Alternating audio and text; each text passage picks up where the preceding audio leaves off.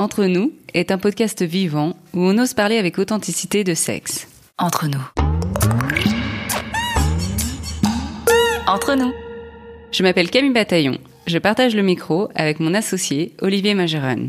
Nous sommes tous les deux sexologues universitaires et coachs en méditation orgasmique. Notre motto Le bien-être sexuel inspirant. Et dans ce podcast, on vous invite à explorer votre relation à votre sexualité. Le Lovell Center vous a invité lors des épisodes précédents à nous, nous contacter si vous voulez témoigner. Et on a la chance aujourd'hui de faire un épisode partage avec une auditrice qui nous a fait l'honneur de venir de Paris pour partager trois éléments clés de sa vie sexuelle. Oui, aujourd'hui nous sommes donc euh, trois au micro, Olivier, Célia et moi-même. Et donc Célia est notre invitée du jour. Et comme disait Olivier, elle nous vient tout droit de Paris. Bonjour Célia. Bonjour. Alors, euh, qu'est-ce que ça fait de venir à Bruxelles pour un podcast? C'est euh, excitant, un peu intimidant, mais euh, je suis très heureuse en tout cas de venir partager quelques passages de mon histoire avec vous. Et justement, tu disais hors micro que tu souhaitais justement partager ton histoire, que tu avais envie de la partager, d'en dire plus, mais que tu savais pas encore voilà sous quel format et que quand tu as entendu notre appel, tu t'es dit ce podcast, enfin le podcast peut être un bon format pour mon histoire. Oui, oui, tout à fait.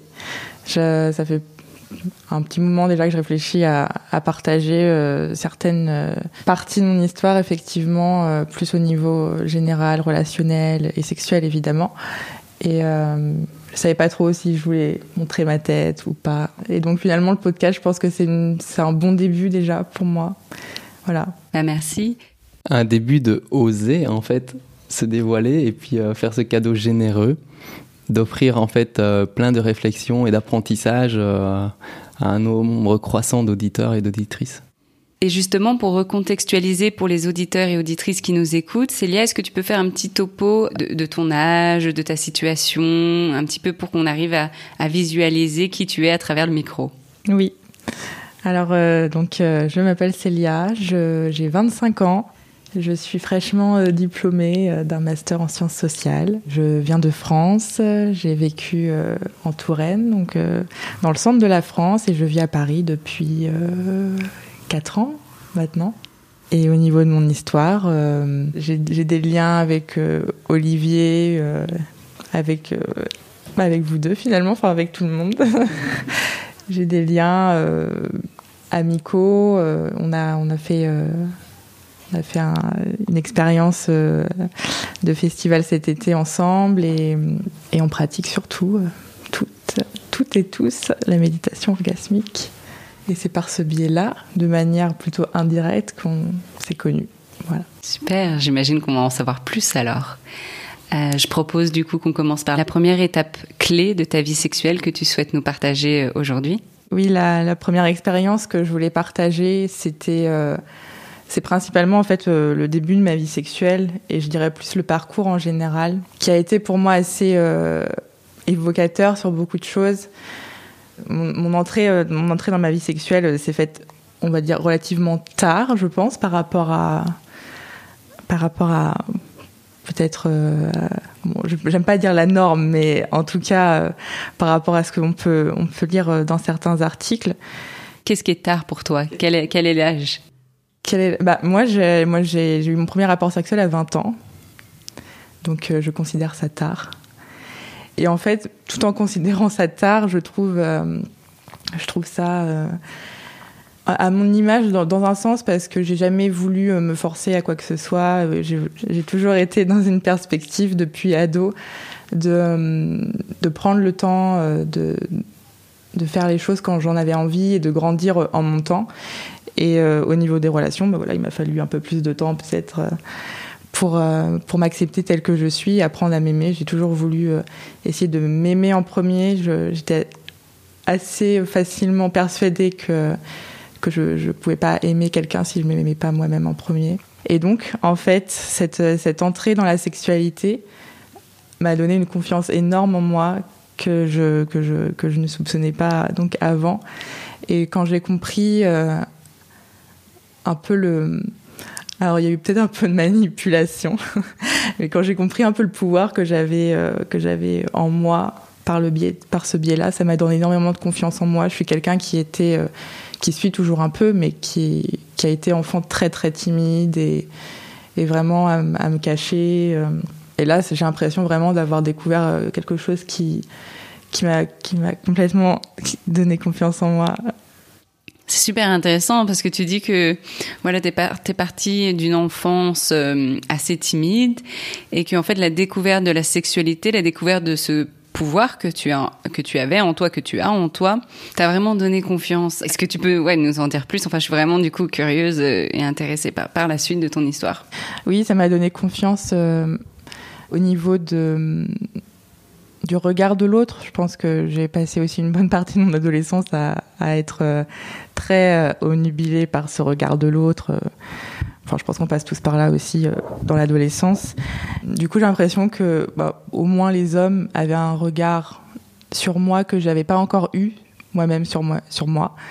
Et ce, ce regard, en tout cas, me plaisait. C'est lié à ce que je trouve fabuleux, c'est de se rendre compte qu'en fait, le regard des hommes porté sur toi t'a fait découvrir un regard que tu n'avais jamais eu sur toi-même. Oui, oui, plus, plus ou moins, effectivement, mais euh, euh, j'étais dans une quête euh, de, de m'accepter moi-même, de m'aimer moi-même et de, d'être en pleine confiance avec qui j'étais. bon, j'avais 20 ans, hein, donc j'en étais pas encore forcément où j'en suis aujourd'hui. On évolue tout le temps de toute façon. Oui, ça a été une bouffée d'air fraîche en fait pour moi de de, me sentir euh, désirée et aimée quelque part euh, par des hommes, alors que étant, étant très timide, j'ai toujours eu un peu le sentiment que que je pouvais pas forcément être euh, être désirée comme comme une femme, une, jeune fille extravertie, etc. Ça a, eu, ça a eu un gros impact dans ma vie et dans ma dans, dans ma manière d'entreprendre ma vie, d'entreprendre les choses. Et ça a commencé par le biais de ma sexualité et d'entreprendre les choses avec les hommes. Et à partir du moment où j'ai découvert la, sexualité, bah, je me suis fait plaisir, quoi. je me suis fait plaisir. Donc j'ai eu, euh, eu un premier copain. Ensuite, euh, j'en ai eu un deuxième. Ça a été des relations très très courtes euh, pour ces deux hommes-là. Et, là, ça a été le début, le, le, début pour moi. C'est-à-dire que j'ai commencé à avoir des, des partenaires sexuels un peu à droite à gauche. Euh, et je, je, me suis vraiment euh, découverte euh, dans ça. j'ai découvert mon corps, j'ai découvert mes désirs. Et j'ai surtout, ça c'était, je pense, un point très enrichissant, j'ai surtout découvert l'autre. J'ai découvert des multitudes de corps, de, de manières de toucher, de manières de, de, de regarder la sexualité, enfin d'avoir une vision différente. Et, euh, j'ai énormément appris, même encore aujourd'hui. Enfin, ça paraît assez logique, mais oui, je continue à apprendre par les différents partenaires sexuels euh, avec lesquels euh, j'entretiens des relations. Super intéressant. Et quand tu dis que tu apprends, j'aimerais savoir, voilà, un peu le highlight, s'il y a quelque chose vraiment qui, que, que tu apprends au quotidien, mais que tu as appris et qui a vraiment bouleversé, changé ta manière de, de voir par exemple les choses? Je pense que ce serait plus mon deuxième point pour le coup. On le laisse pour le deuxième.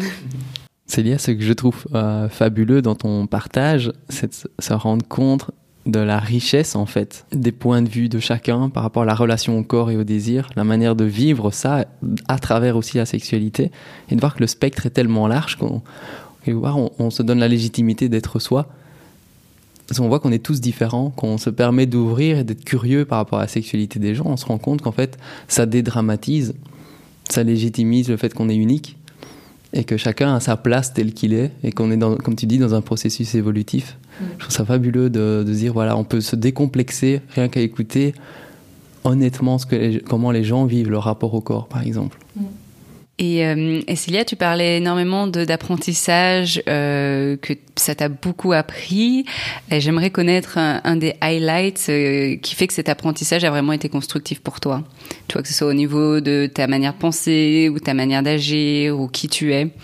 Euh, qu'est-ce que tu as appris Merci pour ta question qui m'amène donc à mon point numéro 2 que je voulais partager, qui est la connexion profonde que j'ai pu ressentir euh, au fur et à mesure de, des relations sexuelles que j'ai eues avec certains partenaires, et je pense notamment à un. Donc j'ai appris effectivement à connaître mes désirs, à connaître mes besoins, à les exprimer, à poser mes limites. Et, étant quelqu'un de, très sensible, qui, accorde beaucoup d'importance à ses émotions, j'ai toujours été en quête de, vivre les choses avec euh, profondeur et, intensité quelque part. Et donc avec l'un de mes partenaires, euh, je me suis essayée, on va dire, à du sexe euh, plus connecté, beaucoup plus lent, donc euh, ce qu'on appelle slow sex, voilà. Et ça a été, ça a été une expérience enrichissante sur tellement de points. C'est vrai que c'est toujours un peu difficile de, de, reparler de la totalité de, de tous ces points-là, parce qu'il y en a, y en a tellement. Alors tu dirais qu'avant cette découverte avec ce partenaire, ta sexualité, elle était différente? Qu'avec ce partenaire, du coup, c'était plus slow sex, une approche connectée. Et juste pour revenir sur avant, avant, tu la décrirais comment alors cette sexualité? Ma sexualité d'avant était, euh, je pense, euh, bah, évidemment moins consciente et parfois compensatoire aussi. Avec le recul, je, me vois euh, tout à fait être dans une, une recherche d'amour et compenser, oui, quelque part un, manque, quoi, un manque de quelque chose. Ouais, je pense que c'était surtout ça. Il y avait moins de conscience. Dans, dans ton partage, Célia, tu dis que intuitivement, tu as toujours été à la recherche de vivre, du fait que tu es très sensible aux émotions. Tu les exprimes très facilement parler d'émotions avec toi, ça ouvre un spectre extrêmement large de coloration. Je trouve ça fascinant d'avoir ces discussions avec toi et de se dire que cette quête d'aller chercher un sexe plus connecté, est-ce que ça t'a amené naturellement vers ta deuxième expérience de vie importante? Est-ce que c'est un cheminement logique parce que tu le désirais? Ou bien ça s'est invité naturellement dans ta vie de manière un peu euh, fortuite? Un peu les deux. J'ai toujours été euh, dans une recherche de sexualité sacrée quelque part. Enfin, sacrée à ma manière, mais effectivement, les émotions pour moi, euh, c'est sacré. Et euh, je voulais, sans vraiment en avoir conscience, mais en tout cas, intégrer ces émotions dans ma sexualité. Et, je suis pas nécessairement allée le chercher, mais oui, c'est venu à moi. c'est venu à moi par le biais de rencontres, de discussions, et j'ai fini par par être en relation euh, avec euh, avec une personne qui euh, qui quelque part m'a proposé aussi de mettre en place cette connexion. Et ça s'est fait relativement automatiquement mes, mes, émotions ont pris ont pris la place dans cette sexualité. Et, et j'ai vécu vraiment des des moments extraordinaires à pleurer pendant le sexe et et à ressentir pleinement l'amour. Et qu'est-ce qui se passe à ce moment dans ton corps, dans ton esprit, quand tu pleures pendant le sexe? Hum, Je pense que je reviens à cette histoire de sexualité sacrée, mais pour moi, je, touche quelque chose de de divin quelque, quelque part. En fait, c'est une sensation d'ancrage profond, tout en ayant l'esprit complètement euh, ailleurs Enfin, je suis présente, je suis dans le moment présent, mais je, je, sens que je suis emmenée vers quelque chose de plus grand que moi. Et ce que je ressens dans ces moments-là, c'est énormément de gratitude, beaucoup d'abondance. Je me sens pleine, pleine d'amour, pleine de...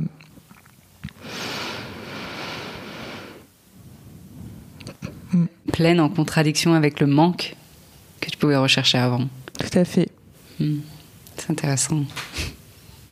Ce que je trouve beau entendre, Célia, c'est euh, cette double sensation de se sentir à la fois ancré, extrêmement présent, et en même temps partout ailleurs en même temps.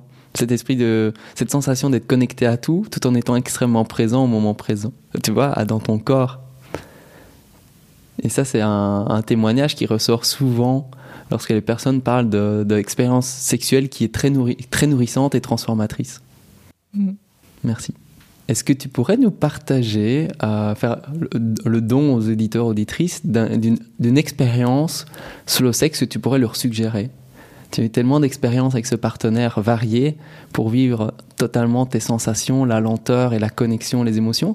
Si tu devais créer, tu vois, si tu devais être créateur d'une expérience, qu'est-ce que tu pourrais par exemple partager qui est, euh, qui est beau pour toi? Que tu vois, tu as envie, par générosité, de l'offrir aux, gens autour de toi Oui, concrètement, c'est ça. Concrètement, comment ça se passe? Ok. Non, mais concrètement, un exercice que tu peux proposer aux gens qui leur permettent de vivre quelque chose. Parce que pour le, le slow sex, pour beaucoup de personnes, c'est nouveau. Même si, comme tu dis, toi, c'était une quête intuitive et c'est naturel et tu te l'as. Mm. Mais s'inspirer des gens. La, sexualité est tellement cachée et taboue, c'est une possibilité via le partage vocal. Mm. De montrer un possible et de laisser les gens s'inspirer et, de voir si ça fait écho chez eux, s'ils ont envie de vivre une expérience similaire ou de passer à l'expérience. Mm. Tout à fait. Je, pense que la, première chose, c'est tout simplement de suivre ses désirs et de suivre euh, là où, nos sensations et nos émotions nous emmènent. Moi, j'ai énormément laissé parler mon, féminin et ma sensibilité euh, au travers de ces expériences-là. J'accorde beaucoup d'importance au toucher. J'ai touché mon partenaire euh, d'une manière qui me qui éveillait ma sensibilité, c'est-à-dire en le frôlant, en le frôlant à peine, en le en le caressant vraiment très très lentement et, et en étant dans une douceur, euh, j'aurais même envie de dire une sorte de pureté. Enfin, moi, je vois ça comme quelque chose de pur. Pour moi, à ce moment-là, en tout cas, j'établis une connexion particulière avec lui. Mon partenaire étant euh, réceptif à ce féminin-là et, en ayant beaucoup aussi, c'est tout de suite connecté à cette partie-là de moi. Et donc, c'est laissé emmener par mes caresses euh, très lentes la magie opère. la magie opère. Euh, il, euh, je pense qu'il y a une, question d'intention aussi. Il ressent l'intention qu'il y a derrière et souvent les larmes commencent déjà à monter à ce moment-là pour nous deux. Euh, un des exercices que tu proposes du coup pour les personnes qui nous écoutent, ça serait donc une sorte de massage donc en portant l'attention, avoir une attention de se connecter à soi, à ses sensations, à ses désirs, et donc de toucher le, la partenaire d'une manière très subtile, en frôlant et en vraiment se laissant guider par là où le corps nous emmène. C'est ça? Tout à fait.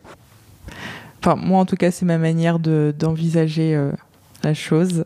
C'est ma manière de montrer mon amour, tout simplement. Donc je pense que l'intention est surtout là et que ça se ressent euh, en face.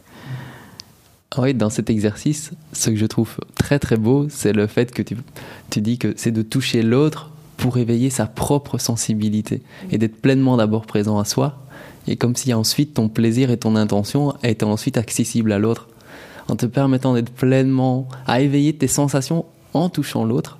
Ton intention elle est d'abord sur toi, ton attention, et puis l'autre, tu es disponible à l'autre ensuite et l'autre le perçoit. Oui, tout à fait. Et je pense que c'est pour ça que ça a, été justement euh, mon, point numéro 2, euh, parce que euh, j'ai essayé de le mettre en place avec d'autres partenaires et ça n'a peut-être pas toujours, la connexion s'est peut-être pas toujours faite comme je le souhaitais. Et c'est vrai que j'ai beaucoup de gratitude vis-à-vis de, de ce partenaire et des expériences que j'ai pu avoir avec lui, parce que parce que oui, en fait, je, je faisais juste entre guillemets que faire euh, ce que je ce que je voulais faire et, et montrer mon amour à ma manière et d'avoir quelqu'un d'entièrement réceptif à ça c'est super. Tu faisais l'amour. Je faisais l'amour donc pour résumer, le, premier point de ta sexualité, c'est surtout une sexualité euh, découverte, je dirais donc plutôt une découverte euh, de, de, ton pouvoir, aussi avec une sexualité des fois euh, compensatoire, avec un manque. Puis le deuxième moment, c'est là où tu vas être plus connecté, donc avec une, une sexualité plus en conscience, connecté à ton corps, à tes sensations, à tes émotions. Et alors vient le troisième moment clé de ta vie sexuelle. Oui. Troisième moment clé qui s'est passé l'an dernier pour moi. J'ai vécu euh, une expérience de Kundalini. Qu'est-ce que c'est? Oui, alors j'ai mis un mot dessus euh, que très récemment. Je ne savais pas ce que j'avais vécu. Alors je ne sais pas si je vais pouvoir le définir euh, à la perfection.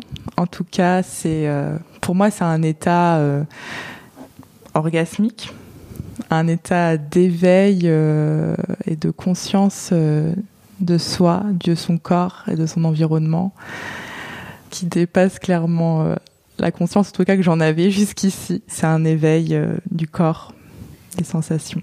D'accord, donc un éveil du corps. Et, en pratique, euh, qu'est-ce que c'est? Qu'est-ce que tu fais? Où tu es? Alors donc euh, j'ai vécu mon expérience de Kundalini par le biais euh, d'une pratique de méditation orgasmique. J'étais en train de faire cette pratique qui dure 15 minutes et tout à coup je, je, me suis laissée emporter par un, une énergie, c'était un orgasme un orgasme, mais un orgasme que comme j'en avais jamais vécu.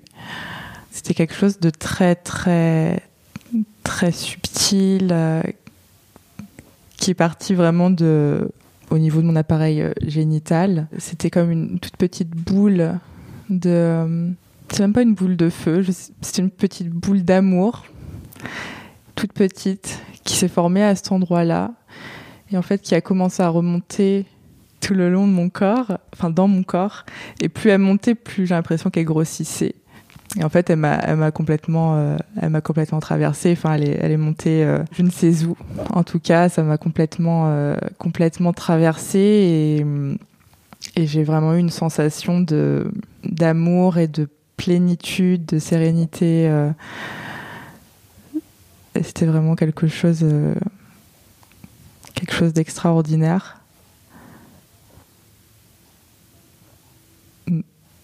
Et euh, comment tu, tu expliques que ce moment-là, cette euh, sensation d'amour et de plénitude, enfin cette expérience soit arrivée à ce moment précis dans ta vie? Est-ce que tu l'expliques?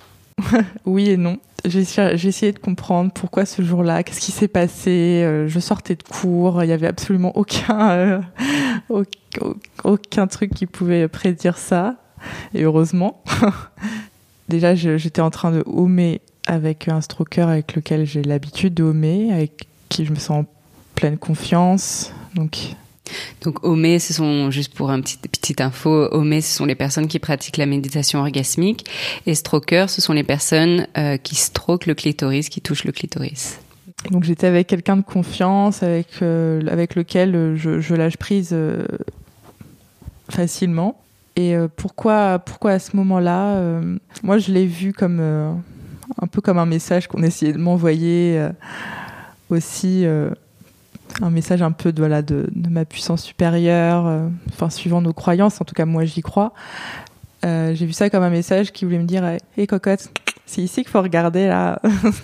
faut pas que tu t'éparpilles trop, c'est ici la vérité quoi. C'est ici la vérité et ça m'a complètement. ça a vraiment changé mon regard par rapport à mon corps la seule fois où j'ai pu avoir des sensations presque similaires, parce que c'est pas vraiment les mêmes, c'est par le biais de, de MDMA ou de LSD. donc de drogue. Donc de drogue. Et là, j'étais complètement, euh, complètement épatée euh, de se dire que c'est venu naturellement et que ça venait de mon corps et d'un point de contact.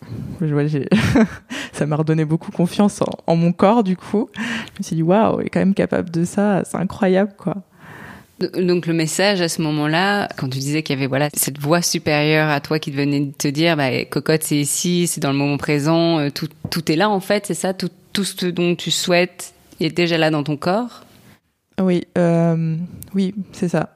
C'est vraiment une sensation de d'abondance et euh, je, enfin, je dirais pour le coup vraiment de pleine conscience de, de soi et de son environnement. J'avais des énergies bien hautes après ça. Et en marchant dans la rue juste après, c'est vrai que je me disais, mais c'est la vie est magnifique, tout est incroyable et, je n'avais pas l'impression d'être euh, dans ma bulle, bien au contraire en fait.